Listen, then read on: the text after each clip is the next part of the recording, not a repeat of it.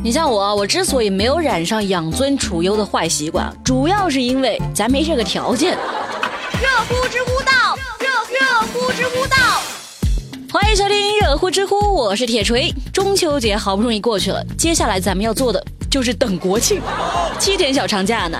知乎热榜第一名，每天上网超三个小时容易抑郁。最近有一个研究发现，每天上网超过三个小时，更容易得焦虑症或者抑郁等心理问题。这尤其是青少年啊。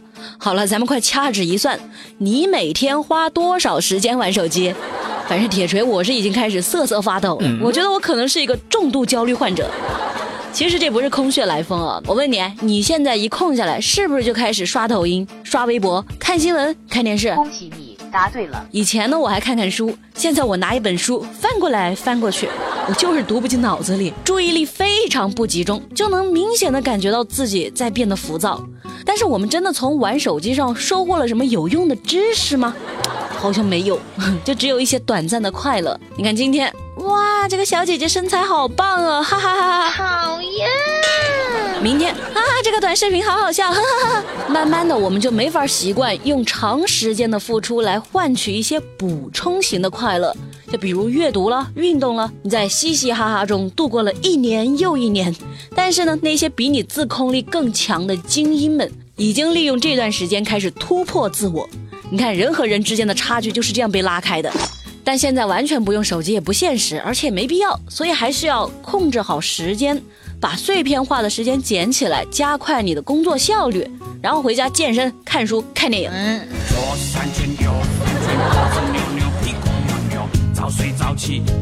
知乎热榜第二名，盗墓团伙刚开始练手就被抓了。前段时间有个盗墓团伙跑去安徽南陵，他们一共四个人，想挖一处清代乾隆时期的古墓葬，哈，不是乾隆的哈，是乾隆时期的。从九月二号开始挖，挖到九月七号，没挖出什么东西来。可是吧，有点累啊，撑不住了。他们四个就想下山找个小旅馆休息一下，这没想到，嘿嘿，警察早就埋伏好了。这个团伙呢，后来承认说是想利用这个小墓葬来练手，他们的终极目标是。九层妖塔，做大做强，再创辉煌。这鬼吹灯倒背如流了吧？你说你这智商也别上九层妖塔了，我看你们上炕就挺费劲的。有人说啊，对不起，好好笑。不过我大学的时候看《盗墓笔记》和《鬼吹灯》，我也想拿着铁铲子去我们学校的后山挖一下。那关键想一想和做一做的差别可就大了。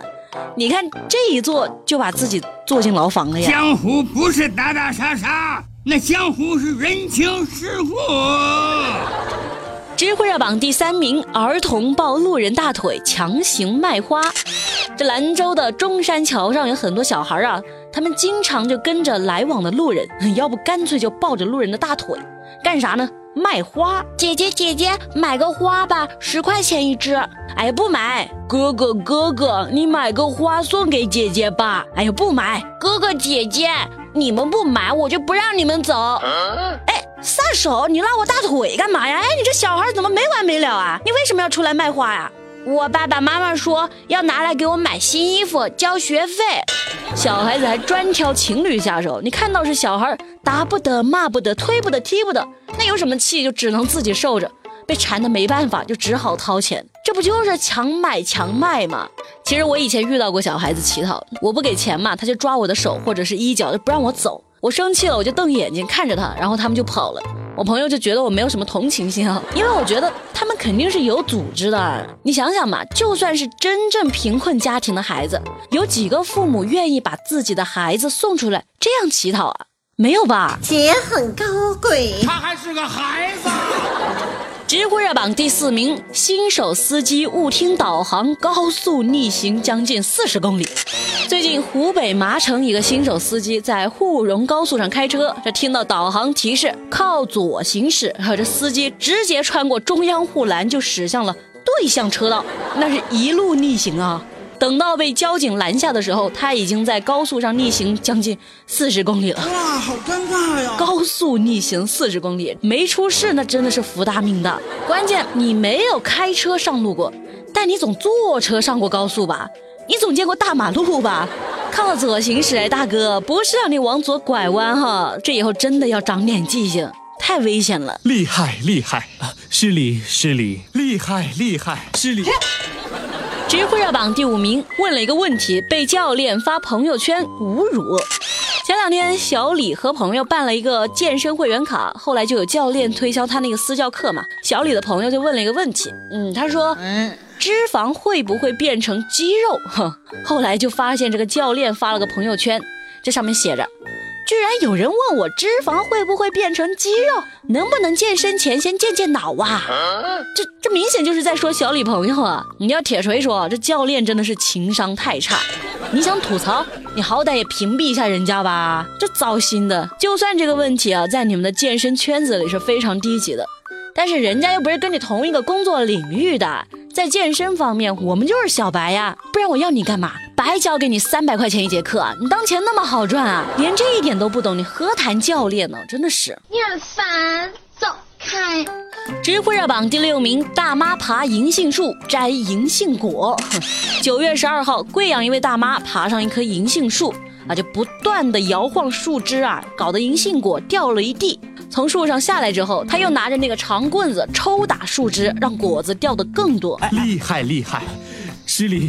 哎呀，好了好了好了。管理部门觉得很无奈，说这样不仅会破坏树枝，还有安全隐患啊！希望市民不要效仿。哼，有的大妈呀，真的是本着你能拿我怎么地的大无畏精神，将丝毫不要面子贯彻到底。这不是我没记错的话，银杏好像是世界上最古老的树种之一吧？国家一级保护植物吧？怎么连个惩罚都没有？给我一个合理的解释。知乎热榜第七名，母亲拒绝警察开锁救女儿。一个六岁的女孩被反锁在卧室里，小女孩爬上飘窗，打开窗户，伸出头和手，不停地喊妈妈。这关键是十八楼啊！民警联系上女孩的妈妈，可是她妈妈坚持觉得，哎呀，我家孩子不可能独立打开家里的窗户的。哎呀，你不要搞坏了我们卧室的锁啦！你等我晚上回来再处理。厉害厉害，失礼！哎呀，最终民警果断破门，及时救下女童。我的天！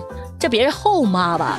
这样的情况下，就算是虚惊一场，也要破门探个究竟啊！难道女儿的生命还抵不上一把锁？安全意识教育啊，一定要趁早。水电气还有门窗尖锐器物都要告诉孩子，让孩子正确的面对，知道危险，这样子才能确保安全。因为你完全不让孩子接触，也是不现实的。真是头发长见识短呐！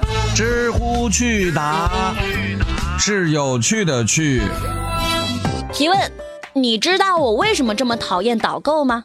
因为他们推荐的东西你都想买。提问：有哪些深入人心的社会人语录？说到这个社会人语录啊，我就开心了，我太开心，太开心，太开心了！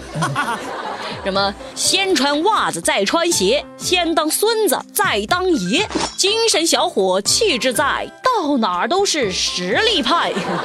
我这野马不识归途。但是你这小人，我必须铲除。